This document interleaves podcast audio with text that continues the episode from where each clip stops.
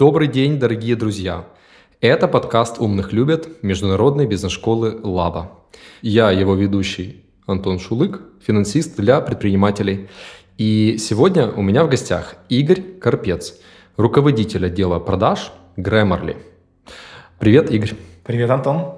Скажу пару слов для того, чтобы немножко подогреть интерес к сегодняшнему нашему подкасту. Стартап Grammarly в 2019 году привлек инвестиции по оценке в 1 миллиард долларов и стал одним из двух или трех украинских единорогов. Игорь в Grammarly с 2008 года, то есть с самого момента старта вообще бизнеса, и я понимаю, что сегодня у нас будет достаточно уникальная возможность узнать, как строились продажи стартапа с оценкой в миллиард долларов напрямую от человека, который это делал своими руками. Давай начнем, наверное, с э, продукта Grammarly и в чем его уникальность, чтобы наши слушатели немножко для себя понимали, с чем вы работаете. Grammarly — это сервис, который помогает пользователям корректно писать на английском языке и под корректностью я понимаю не только грамматика, синтаксис, а также тон письма. И задача Grammarly в целом в том, чтобы э, письменная коммуникация была доведена корректно до конечного пользователя. Какие есть э, или были комические ситуации вот именно неправильного написания, когда человек пишет что-то, а его собеседник с другой стороны это неправильно понимает? Вот есть что-то такое, что приходит на ум?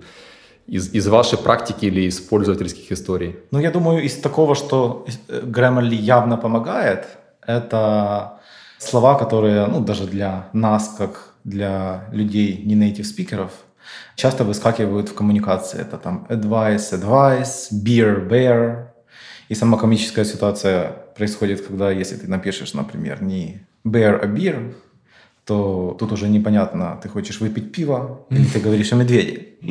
Вот, поэтому вроде как оно звучит как э, элементарные вещи, но в контексте, когда ты пишешь это, и это важный имейл, то это довольно серьезная ошибка или коррекция коммуникации. И Grammarly это ловит и э, исправляет, причем не только исправляет, а показывает определенные правила так, чтобы человек научился и знал уже, как это больше не употреблять чтобы ошибка больше не появлялась у него в тексте. Как выглядела твоя история знакомства и за счет чего или в чем ты увидел уникальность, как ты поверил в восьмом году в проект, который в девятнадцатом году через 11 лет стал единорогом. То есть как ты это все увидел? Ну, я, наверное, здесь на теме знакомства сделаю шаг назад, потому что я работаю с Максом и Лешей еще с первого проекта, который назывался My Dropbox.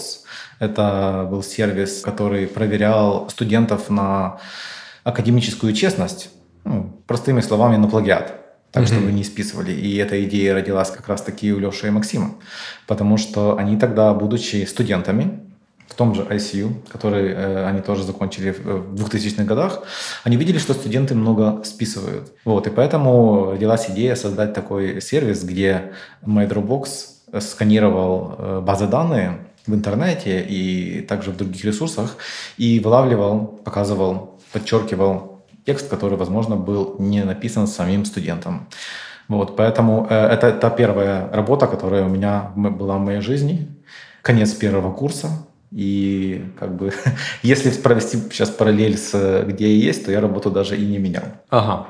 Это был 2004 год. То есть на самом деле такая на заре, на заре интернет-бизнеса. Особенно SaaS, то, что мы сейчас говорим, да, Software as a Service, тогда эта модель только зарождалась. И этот проект успешно продали? Проект успешно продали одной из очень большой компаний в образовательной сфере, ее называется Blackboard. И угу. тогда там, в 2007, если быть четким, то она уже стала частью Blackboard. И после этого возникла идея, а как тогда возникла идея Grammarly? То есть почему с э, проверки плагиата, как перешли к э, именно проверке грамматики? Я думаю, что это была версия 2 идеи плагиата. Тогда Леша с Максом сели и Дима лидером, который сейчас сооснователь Grammarly, тоже и подумали, вот почему студенты списывают? по факту, да. Есть, ну, отбросим уже полных лентяев, которые не хотят учиться, да. Но если мы брали студентов в контексте штатов, то после определенного исследования оказалось, что студенты часто списывают, потому что они не могут выразить свои мысли в письменном формате. И тогда родилась вот эта идея Grammarly. То есть вместо того, чтобы быть полицией для студентов, почему бы не будем э, добрыми помощниками и решим их проблему перед тем, как она начнется. Угу. Вот так родилась сама идея Grammarly. И первый фокус был именно на студентах, да? Первые B2B клиенты были именно студенты. Я исправлюсь. Это были университеты и школы, ага. в которых учились студенты. А сейчас, из того, что я видел, вот последние несколько лет ты занимаешься именно продажами в образовательные учреждения и B2B. Продажи в образовательные учреждения – это часть у нас как B2B. Да. Вот. И я не додумал, почему мне так нравится B2B э, и, и, и именно э, продажи в образование.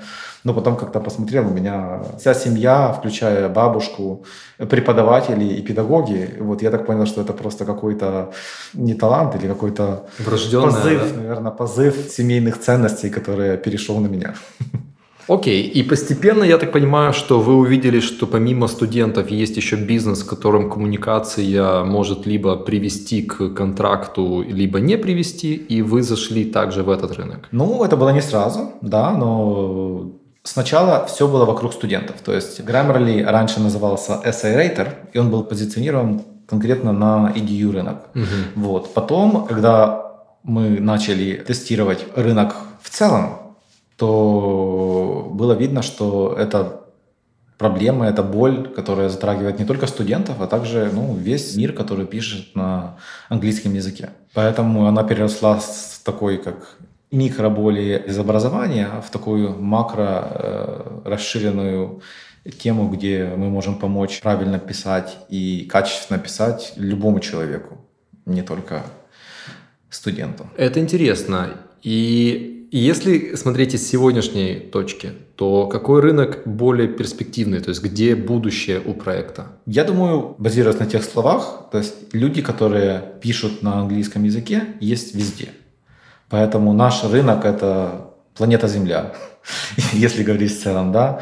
Но сейчас как бы мы активно работаем на рынке США, рынке Северной Америки, если правильно быть, потому что это Канада тоже, Европа, Австралия и страны АПАК. У меня есть данные, что ваш продукт использует порядка 30 тысяч бизнес-команд. То есть это 30 тысяч, я так понимаю, разных представителей бизнеса, которые когда-то подписали как корпоративно использовать Grammarly у себя. Правильно? Сама концепция Grammarly бизнеса у нас появилась в 2019 году. До этого это были такие как baby steps, маленькие шаги к этому. Вот. А вообще первого корпоративного клиента мы получили в 2014 году, и был Western Digital. И после этого уже стало как-то явно, что да, есть надобность для бизнеса, но эти годы, скорее всего, ушли на формирование самой ценности для бизнеса. Вот, поэтому начинали мы с небольших команд в разных компаниях, будь то команда поддержки клиентов, команда маркетинга, команда sales. Эти команды наши были первые пользователи, которые заходили на Grammarly Business, создавали свою тему и уже пользовались Grammarly как бизнес-подписчики. В чем будет отличие корпоративного аккаунта? Корпоративный аккаунт, ну, если по сути это тот же Grammarly, но для бизнес-пользователей, а особенно если мы говорим большие корпорации, большой бизнес, им очень важно, чтобы их данные были в безопасности. Mm-hmm. Вот, поэтому для бизнес-пользователей у нас предусмотрено и установлены такие сертификации и аттестации, как ISO, как SOC. Это как штамп или как показатель того, что наши данные в безопасности, и Grammarly — это полноценный бизнес-продукт, который можно использовать бизнесом и корпорациям. То есть я так понимаю, что большая сложность была, чтобы зайти в этот рынок, убедить э, большие корпорации, что это безопасно использовать этот продукт и инсталлировать его внутри компании, правильно? Я бы сказал, что на Discovery звонках, когда заходит э, на первое общение э, с потенциальным клиентом, эти вопросы звучали в первую очередь. Угу так как купить сервис несложно. Вот. Важно, чтобы безопасность была на уровне. Поэтому эти вопросы да, поднимаются довольно часто. И сейчас, э, как и тогда, мы можем с твердостью говорить, что продукт полностью готов для корпоративного использования. Вот мне интересно, ты сказал, что в 2014 году вы подписали первого клиента. За счет чего это получилось сделать? И вообще, как ты видишь эволюцию, то есть какой путь вам пришлось пройти, чтобы научиться продавать в бизнес в Северной Америке из Украины? Мы уже на то время продавали в бизнес, то есть в университеты. Да. Да, и этот опыт, так как он начался, ну, довольно рано относительно первого клиента э, бизнес, мы уже имели те навыки, которые позволяли нам проквалифицировать клиента и понять его надобности. Вот. А под надобностью я понимаю вот те вещи, которые важны для корпоративного бизнеса. Соответственно, это и сбор информации о клиенте, понимание его потребностей и работа внутри компании, как мы можем их доставить. Тогда предлагаю откатиться на, на самое начало, 2008 год, да? Восьмой, девятый год. Старт, то есть... Хорошо, был опыт, допустим, первого проекта, на котором, я понимаю, там научились многому, увидели, как, как работать в целом с клиентами за пределами страны. Как твой путь эволюции был? То есть вот у тебя же, по сути, ну, тебя не учили продажам, правильно? Mm. Тебе пришлось все, все самому разбираться. В то время школ продаж не было. Нет, э, такого как бы международная школа продаж нет. Как это было? Ну, я работал тогда в поддержке клиентов, в customer support, и мой, мой промоушен начал, был очень быстрый. Подходит Макс и говорит, слушай, ты когда-то говорил, что ты хочешь попробовать себя в продажах. Я говорю, да. Говорит, ну вот ты теперь в продажах. Вот так было, э, скажем так, официальное назначение на э, человека, который будет, э, будет работать с продажами. Ну и здесь как бы, если моя уже какая-то мечта сбылась, надо ее развивать. Поэтому первый год это было зарыться в книги о продажах. Благо тогда даже были доступны ресурсы, где можно было поработать с американскими коучами. И вот посредством этих всех активностей накапливался какой-то сначала теоретический опыт, потом мы его переводили на практике. И первые шаги это было построение ICP. Но здесь мы были в чуть-чуть... ICP — это Ideal Customer Profile. Так, чтобы слушатели знали аббревиатуры. Это было для нас, скорее всего, чуть-чуть легче, чем если бы мы стартовали с нуля, потому что было много клиентов в MyDropbox, а это те же, те же люди, которые принимают решения. Мы как бы контактировали тех же людей, которые мы контактировали со времен MyDropbox.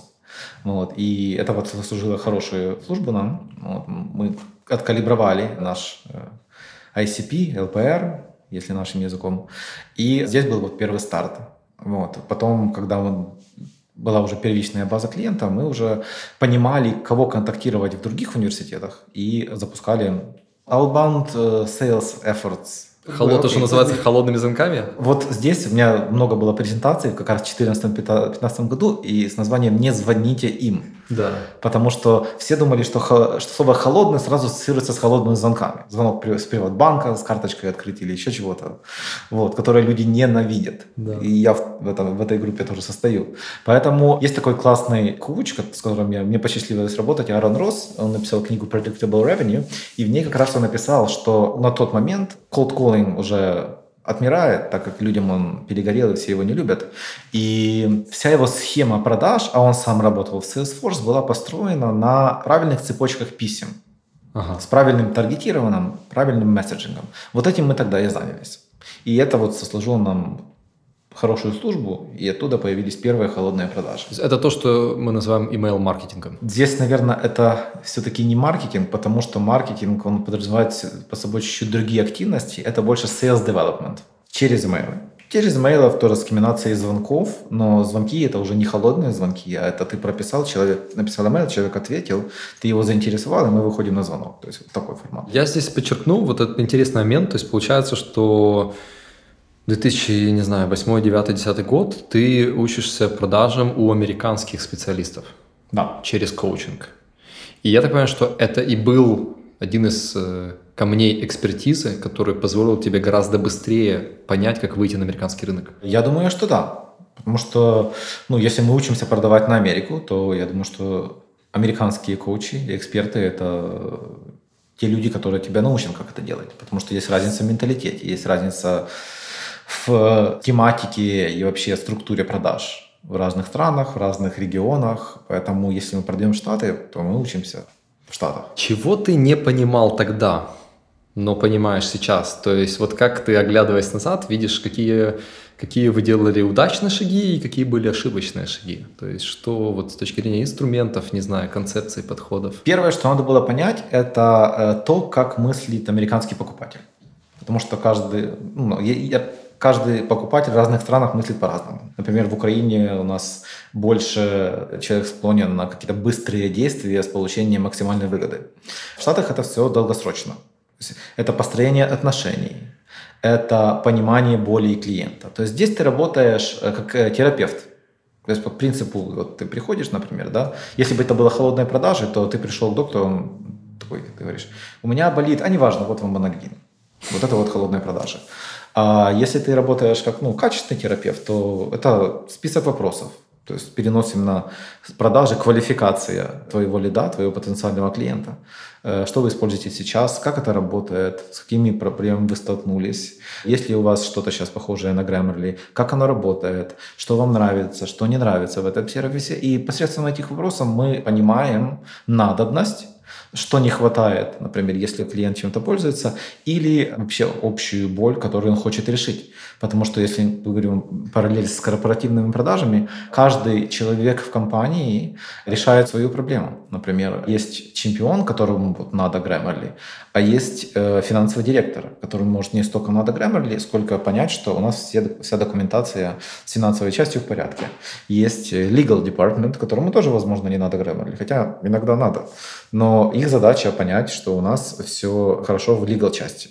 Поэтому вот когда это корпорация, то есть ты продаешь и сам Grammarly, и всю ту последовательность, которая уже разработана, называется Enterprise Readiness – где Grammarly не просто продукт, который можно купить и использовать, а он готов для корпоративного использоваться на большой масштаб. Сколько у тебя человек в команде сейчас? Ну, тут ситуация, надо, наверное, чуть углубиться в истории, потому что я начинал как One Man Army, потом построил отдел продаж. В 2020-м это было 8 человек, или 9 даже. Но это только селзы. Еще были э, лиджены, э, sales development, BDR, SDR. И в 2019-м э, уже как шаг скейлинга бизнеса Команда была разделена на разные роли. То есть кто-то начал заниматься бизнес-продажами, кто-то начал заниматься образовательными продажами, кто-то ушел в Customer Success, это постпродажи, выращивание уже текущих клиентов. И вот команда была как бы распределена мы наняли американских э, лидеров с очень большой экспертизой в этой сфере.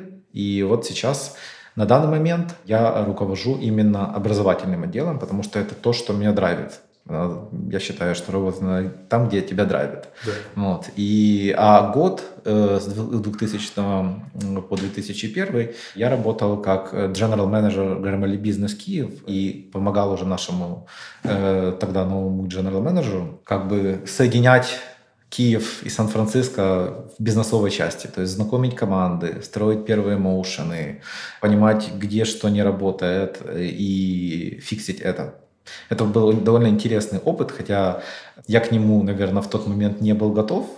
То есть сначала это для меня был такой сюрприз, что после 10 лет в продажах вау-вау, это что-то другое, но потом, оглядываясь назад, он послужил толчком к расфункциональной коллаборации. То есть, если я раньше работал такой, вот мои продажи, вот мои продажники, вот как бы вот это весь мой мир, не трогайте меня, да, то есть сейчас как бы это помогло мне понять, что от чего зависит и как это как бы скейлить не только на микродепартаменте в Киеве, а в глобальном понимании этого слова. Это там найм селзов, SDR и всех других людей в Сан-Франциско, в Ванкувере, в Нью-Йорке, во всех наших хабах, которые сейчас у Grammarly есть. А вот это развитие в Америке, оно произошло после найма Брэда Гувера как генеральным директором или где здесь начало, а где следствие? Ну, тут надо понимать, что мы имеем в виду. То есть Брэд Гувер присоединился, насколько я помню, в 2011 году,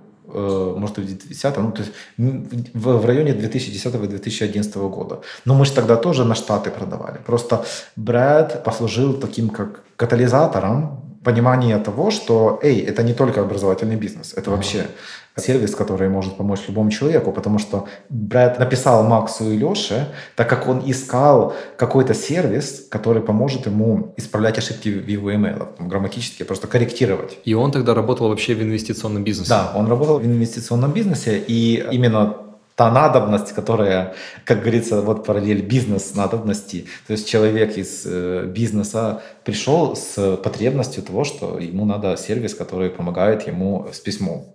То есть это не то, что он плохо пишет, просто люди пишут много и быстро. Да. И надо сервис, который помогает исправлять вот эти быстренькие тайпос, э, грамматические ошибки, чтобы мы закрывали вопросы и шли дальше. Получается, что у тебя наняли SEO, которые в Штатах начали развивать бизнес-направления, начали развивать офисы, нанимать людей в других офисах. Угу. Ты в этом всем процессе а, выступил мостом, по сути, правильно, между американским рынком и украинским рынком. Да. И... Это, это даже не рынок, а командами. Командами, командами. И э, мне кажется, это то, зачем люди иногда едут на MBA, для того, чтобы понять, как работать с другими культурами, как работать с другими странами. А, вопрос э, Какие убеждения в голове тебе нужно было поменять для того, чтобы, скажем, состояться вот в этой роли и также успешно нанимать людей, допустим, в Нью-Йорке или Ванкувере? То есть что, как изменилось твое мышление? Мое мышление, ну, скорее всего, было таким, что вот где-то там Украина третий мир, Украина третий мир, да, и вот есть экспертные экспертные в США, которые вот сто процентов лучше нас. Вот это вот поменялось я прекрасно понял, насколько это было неправильное утверждение в моей голове, потому что когда мы нанимали первых СОЗов э, в Штатах, то, наверное, первый год украинские СОЗы outperformили. Ну, ну и то есть сейчас я уже там не знаю всей статистики глобальной, но что безумно приятно понимать, что наши украинские СЛЗ могут продавать и продают на уровне с американскими. Это, это здорово. Где-то моя микромечта сбылась, э, жизненная, потому что я думал, что крутые продажники это только вот которые в фильмах и вот которые в подкастах, которые ты смотришь, да. А вот сейчас смотрю на ребят, которые продавали в крупные компании, да, которые продали в Salesforce, вот один из них украинец, это ну просто берет гордость, это приятно. Как ты думаешь, им в этом помогает система? То есть они так классно перформят, потому что вы построили классную систему отбора, обучения, подготовки, работы, operations. Или вот, вот где здесь вот этот соус успеха? Здесь, наверное, все вместе. Я не могу выделить, что что-то конкретно вот послужило соусом успеха. Да, это и системы, это правильный, это коучинг, это находить правильных людей, которые умнее тебя и могут научить э, и тебя, и твою команду новым методам продаж, новым структурам, как квалифицировать, как генерировать лидов, как э, нагонять инбаундные лиды, да, как правильно их всех приоритизировать и как работать с самим лидом по, по воронке. То есть все это то есть на, на каждую секцию в воронке может быть отдельная лекция, да, на, на то, какие системы автоматизации э, для продаж нужны, отдельная, отдельная тематика, да, и ну, это комплексно, но без этого ты не будешь э, успешным в продажах, потому что если ты один продаешь там без ничего, то, ну, то есть ты можешь вот дойти вот до определенного уровня и все, но дальше ты не прыгнешь потому что у тебя будет огромный пайп, ты будешь работать с кучей клиентов, ты не сможешь взять. Вот. А тут получается, если все эти системы позволяют автоматически прогревать лидов перед э, заходом на воронку, да, то есть есть люди, которые квалифицируют, есть СЛЗы, которые ведут следующие шаги, то есть все, весь этот конвейер, он должен работать для того, чтобы бизнес расширялся. А можем с тобой вот чуть-чуть глубже нырнуть и посмотреть на конвейер? То есть с чего все начинается? Все начинается с лидогенераторов, то есть лиджены создают списки потенциальных лидов. Это загоняется в Sales Automation, там, ну, Outreach, SalesLoft, разные тузы есть. Вот. И Outreach и SalesLoft строит автоматические секвенсы. Комбинация имейлов, voicemailов, разных тачей, которые автоматиз... полуавтоматизированы. Допустим, мы хотим протестировать секвенс для ну, сегмента support в Grammarly Business. Да? Лид-генераторы находят э, лиды, которые соответствуют нашему ICP LPR профилю, загружают эти списки в, допустим, Outreach, И Sales Development создает определенные степы. Там, первый э, email, второй – законнектиться в LinkedIn, третий – написать voicemail, четвертый – написать что-то в LinkedIn, потом снова email. И вот такой multi-touch, multi-touch campaign, campaign называется, где мы не только пишем, не только звоним, а делаем все в комбинации в правильное время. Что я имею в виду правильное время? Например, оставить voicemail есть смысл в 7 утра когда начинается бизнес-день. Если, например, в Нью-Йорке сейчас 8, есть смысл, чтобы мы оставили voicemail там в 7.50. Почему? Потому что если человек приходит на работу, этот voicemail будет первый в его э, инбоксе. А так он просто загрузится, где-то залезет туда, там, в дебри. Вот, то есть вот такие маленькие понимания, да, то есть лайфхаки, которые безумно важны во время построения вот таких секвенсов, когда правильно отослать имейл, чтобы он был первым в твоем списке, когда правильно писать, э, дослать voicemail, когда законнектиться э, на LinkedIn и так далее и тому подобное. Это все делает э, SDR или Sales? SDR, у нас его называют SDR, в Штатах называют BDR, но суть не меняется. Это Sales Development, Business Development Representative – который работает вот с, таки, с такими системами автоматизации и прорабатывает лидов.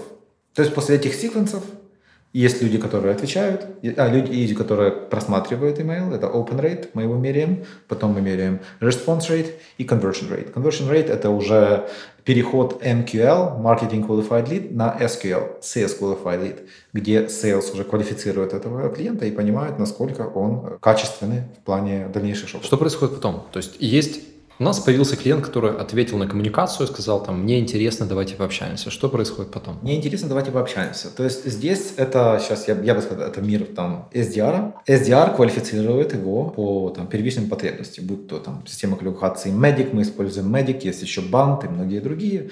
Ну и понимает, насколько он является лицом, которое принимает решение, который подпишет эту сделку, какой у него тайминг, насколько быстро они хотят, кто вовлечен в процесс принятия решения? Потому что, ну, может, он умеет, может подписать, но не факт, что ему вообще это надо. Или наоборот, ему это надо, а он подписать не может. Mm-hmm. То есть вот эти все комбинации надо все понять и понять, насколько это лицо, принимающее решение. Также какая у него сформированная боль. То есть если конкретная надобность в Grammarly, на каком уровне, потому что, возможно, он зашел с первичным запросом в суппорт департамент, и задача ЦЛЗа уже понять, эй, а может быть и мы подключим маркетинг, а может мы подключим там HR и еще кого-то и расширим эту сделку.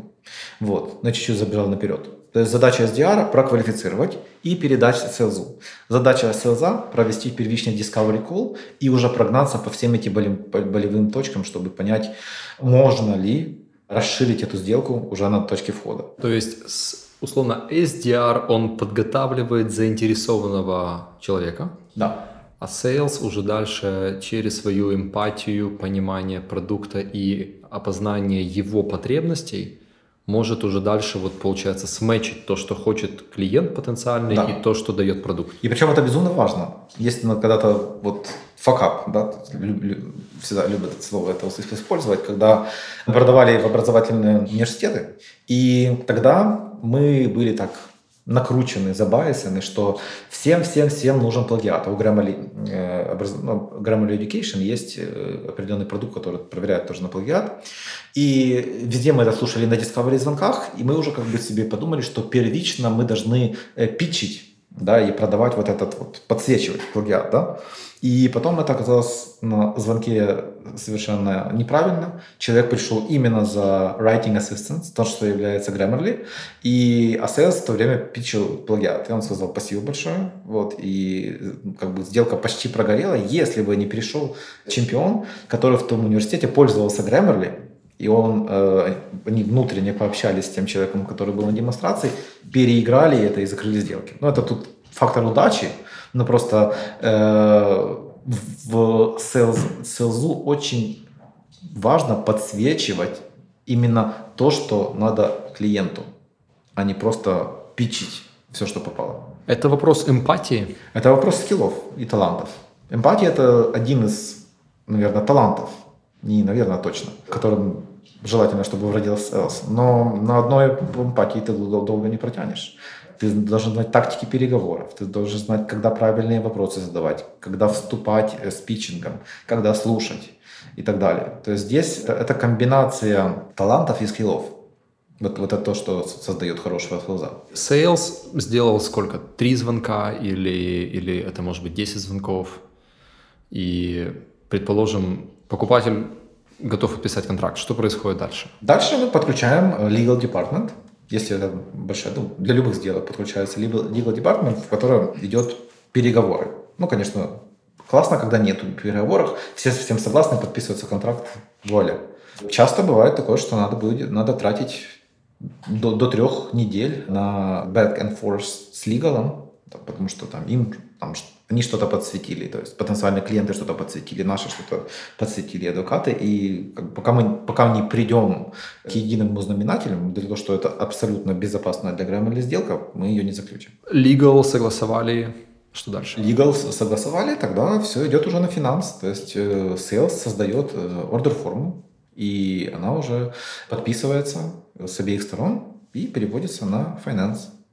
Сделка закрыта. Есть счет, есть оплата, сделка закрыта. Угу. В дальнейшем э, клиенты, они платят какой-то regular fee или как это выглядит? Это, ну, в бизнесе в основном это annual fee. Annual fee. Годичная подписка. Бывают очень редкие исключения, но в основном это годичная подписка на департамент, э, отдел, офис или вообще глобально. Из того, что я знаю, в, в Америке и э, такой средний и крупный софт тоже часто продается через annual подписки. То есть в целом распространена модель вот этой вот annual подписки. Угу. А у нас я вижу, что чаще все-таки речь идет о месячной подписке, у бизнеса даже. У нас тоже она есть. Для небольших команд, которые... У нас же есть продажи как sales команда, а есть то, что мы называем sales Self-serve это автоматическая, автоматический фанал. У тебя есть маленькая команда, там 20, 30, 40 человек, ты идешь на сайт, покупаешь карточкой и, все. И то есть в, в этом смысле нет, в этом случае нет смысла подключать sales ов, так как ну, это дорогое удовольствие, во-первых. А во-вторых, мы уже видим, что вот есть, есть та грань, где команды спокойно могут зайти и купить сами. Вы считали для себя, какая средняя стоимость э, работы маркетинг и sales команды для подписания одного большого договора? Ну, это то, что называется cost per, per acquisition. Это комбинация цены, которая вложена в маркетинг-бюджет для показа рекламы, подогрева лида, комбинация зарплаты в селза, не только селза, а лида-генератора, SDR и самого селза. Поэтому да, конечно, мы считаем эту математику. Вот, она всегда разная под разную вертикаль. Вот, но если бы мы ее не считали, то мы, мы не могли бы понять, сколько стоит наш э, лид. А он может стоить дороже, чем мы хотели бы. Но вообще закрыть, допустим, э, продать что-то университету, это там десятки тысяч долларов нужно потратить на этот процесс продажи? Ну, я, наверное, здесь не могу кон- говорить конкретные цифры, да, то есть, ну, что могу сказать, что... суммы. Зависит от сделки, зависит от того, что мы хотим. То есть, если мы говорим о единичном крупном клиенте, да, то я не думаю, что это сумасшедшие суммы. А если мы прогреваем отдельную вертикаль, которая обычно прогрев, это, это называется air cover. Бомбардировки да, с воздуха? Ну, как бы, ну, терминология, где air cover, знаете, как артиллерия сначала заходит, да. вот, а потом уже войска. То есть артиллерия – это маркетинг, да, они простреливают вот эфирное пространство, да, где люди начинают узнавать о Grammarly бизнес, да, посредством там постов в там, больших медиа, да, каких-то гест-постов, блогов, paid acquisition и так далее. То есть создается вот этот вот такой информационный фон, где если ты, ну, то есть сложно не заметить компанию. Это то, что вот идет как пред, предпосылка для СОЗов, для заходов для этих войск. И они уже заходят, то есть уже как на полунагретых э, э, лидах. Ну, потому что для нас, например, если человек является, и это довольно часто, к счастью, уже Grammarly пользователем или бесплатной версии, или премиальной, и он работает в компании, и он пришел к нам, то это очень сокращает нам цикл сделки. Потому что он уже давно куплен на, этом, на этой ценности. Это вот то, это то, что мы добились в 2015 году, когда сделали фримиум модель. Угу. Э, я тогда, как Head of Sales, очень скептически относился к этому. Ну, слушайте, если мы сейчас э, сделаем половину бесплат... продукта бесплатного, то кому это нужно будет еще и покупать? А оказалось прямо наоборот. 360 градусов. Просто лиды посыпались. И тогда у нас в Grammarly B2B началась эра инбаундных лидов. Если мы раньше outboundили, да, то есть sales development, lead gen, а, а тогда просто посыпался дождь из разных и качественных, и некачественных, но в основном качественных инбаундных лидов. И это я где-то называю золотой век B2B в Grammarly после того, как это случилось. На каком этапе воронки происходит самый большой отток клиентов, если можно так сказать? Я думаю, на этапе Discovery. Уверен, что это на этапе Discovery, потому что здесь sales понимает, качественный это лид или нет. И дешевле отказаться от некачественного, чем продолжать его тащить дальше? О, это, это отдельная тема, это сто процентов да? прав. Да, есть некоторые вот селзы-спасатели, которые все равно думают, что они э, добьют этого клиента, да, ну, бывает так, что добьют, и круто, вот, но чаще всего э, вся система, вот весь, весь конвейер построен на приоритизации. Так, чтобы если ты видишь, это квалифицированный лид, ты с ним работаешь больше. Если нет, лучше отказаться и пойти дальше. Как это сделать вежливо? Как это сделать аккуратно? Ну, если лид не квалифицированный, то у нас есть система, ну, то есть у нас есть месседжинг, который создала нам команда коммуникаций, которая плавно говорит, что мы, мы, например, мы не можем сделать какой-то большой, ну, допустим, там пример, если лид очень маленький, и они просят там какой-то дополнительной документации, которая сложно предоставим, мы можем сказать, что ну, как бы мы предоставляем эту э, документацию, если там корпоративная покупка или там сайт-вайд покупка. Вот, поэтому если у вас потом сложится интерес, пожалуйста, приходите, с удовольствием будем общаться дальше. То есть, э, с твоей точки зрения, каждый ли клиент э, прав? И, или как ты смотришь на вот эту фразу? Прав, прав тот, у кого правда, наверное. Потому что, ну, есть клиент, который имеет неполноценно сформированный запрос, есть клиент, который видит в нас другой сервис. Вот. И тогда наша задача или объяснить ему, как бы развернуть ее в нашу сторону, но если, ну, явно мы не можем там или функционально, или вообще там по всем параметрам, то просто объяснить, что сорян, как бы мы не они, вот что мы предлагаем, если это то, что с вами э, откликается, давайте общаться. А какой был кейс, когда, допустим, ты или кто-то из твоей команды недооценили клиента, а потом он сделал там супер большую покупку? Или, возможно, там через 2-3 года коммуникации он пришел и сделал большой чек. Не знаю, вот что-то было такого плана? Но в бизнесе, в корпоративных клиентов, это, я думаю, ситуация Salesforce. Когда они начали покупать маленькие подписки групповые, 10 юзеров, 20 юзеров по разным офисам в мире. И так как у нас тогда не было, это еще была ранняя стадия, 16 17 может, 18 год, и каждый, то есть один sales мог сделать, э, мог закрыть их э, там где-то в Малайзии, где-то кто-то в Штатах закрыл, то есть это было хаотично, это хороший кейс. И потом мы, мы просто, и мы не видели, что э, у нас начинает потихонечку покупать Salesforce. Вот. И потом был анализ, или то, ребята, у нас с разных офисов начинают покупать Salesforce. Давайте найдем человека, который там у них самый главный, и сведем все эти лицензии воедино. И через несколько лет это произошло.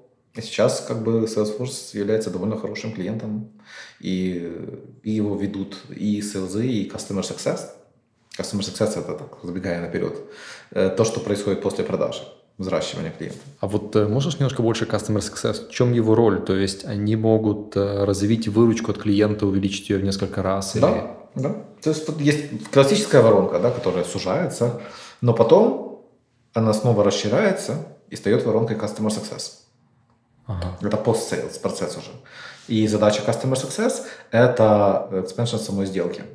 Expansion самой сделки и поддерживание ее активного пользования. То есть, например, там купили на тысячу, Customer Success важно, чтобы все тысячи лицензии использовались, потому что они могут прийти на следующий год и сказать, о, а мы тут 50% используем, так что давайте нам 50% стоимости. То есть задача не допустить и подключать новые департаменты, новые пользователи к этой лицензии. Ты сказал, что, допустим, там в Малайзии купили, в Америке купили. Какие заметные отличия разных регионов? Азия, Европа, Северная Америка. То есть как вы видите, в чем разность психологии? В Америке есть такой вот mindset, мышление, что если продукт ценный, они будут делать все возможное, чтобы его купить.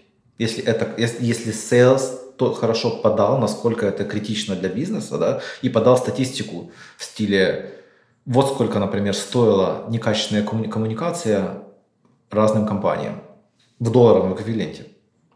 Например, там ошибки в Customer Success, в Customer Support департаменте, и если это приводило к каким-то рефандам или клеймам, да, то есть это уже можно посчитать ошибку коммуникации. Точно так же, если мы правильно доносим это американскому э, рынку, то все происходит довольно относительно быстро. Вот. Если мы говорим про районы там, Азии, АПАК, да, то есть здесь у них больше построено на личных встречах, и там больше такой финансовой волокиты. То есть тут недостаточно не, не просто продать ценность, когда потом американский рынок это подхватит и будет чемпионить со своей стороны. Здесь надо пройти много вот таких бюрократических моментов, да, там каких-то Я помню, что, что пришлось сделать, когда нам сказали э, в Саудовской Аравии, где-то там, где надо подписать печатью, расписаться и нотариально заверить. Я тогда еще подумал, может, им кровью расписаться еще. И такое, знаете, как это, король Артур, там вот это такое печать сделать. Герб. Да, да, да, да. И поэтому как бы, вот это вот тогда удивляло, что у нас 2021-2022 год на дворе, да, и нам надо было метушиться где-то, искать, как это правильно подписать, потому что мы даже не знали, мы даже не знали, что делать. Мы звонили в Штаты, где такой, ну, как это, типа так, ну как это, мы сейчас... еще, мало того, это надо прислать было физической почтой и только с хедквотеров. То есть ага. Сан-Франциско, то есть какой-то человек должен пойти к нотариусу, к нотариусу, заверить этот документ, поставить там пять печатей от разных стейкхолдеров и выслать заказным письмо вот этим ребятам, чтобы они заключили сделку. Вот это было просто. Вот. И если берем Азию, да, то есть они очень face-to-face. То есть у них продажи надо прийти в компанию, в университет конкретно рассказать, дать раздаточные материалы, чтобы все посмотрели. Вот. И, но в Штатах это все просто. Штаты, Канада, там, Австралия, Европа, на все много проще. Есть ценность, все, мы созвонимся по Zoom, э, смотрим там compliant, не compliant, там финансы проверяют финансовые части, legal проверяет legal части. Если все окей, сходимся, мы идем дальше. Получается, что для Северной Америки очень важна заранее подготовка и умение показать вот эту выгоду, и желательно ее еще показать в долларовом эквиваленте. Да, я думаю, что вот это не, не только для Северной Америки, наверное, для всего мира продаж. То есть одно дело, когда ты просто рассказываешь, какой мы, какие мы крутые, как мы там мы помогаем, ну это как бы вот на уровне звона для ушей, mm-hmm. да, там лапши. А когда ты говоришь, что вот некачественная коммуникация привела вот э, к таким вот потерям для э, бизнеса, есть исследования, а вот есть наши клиенты, которые уже пользуются, вы можете с ними пообщаться. Надо создавать ценность, чтобы клиент понял, а, так, блин, и у меня-то в департаменте есть такие же проблемы. Так значит, я могу сохранить столько-то долларов, потому что эти ребята уже сохранили. Эти ребята уже пользуются. А вот исследование.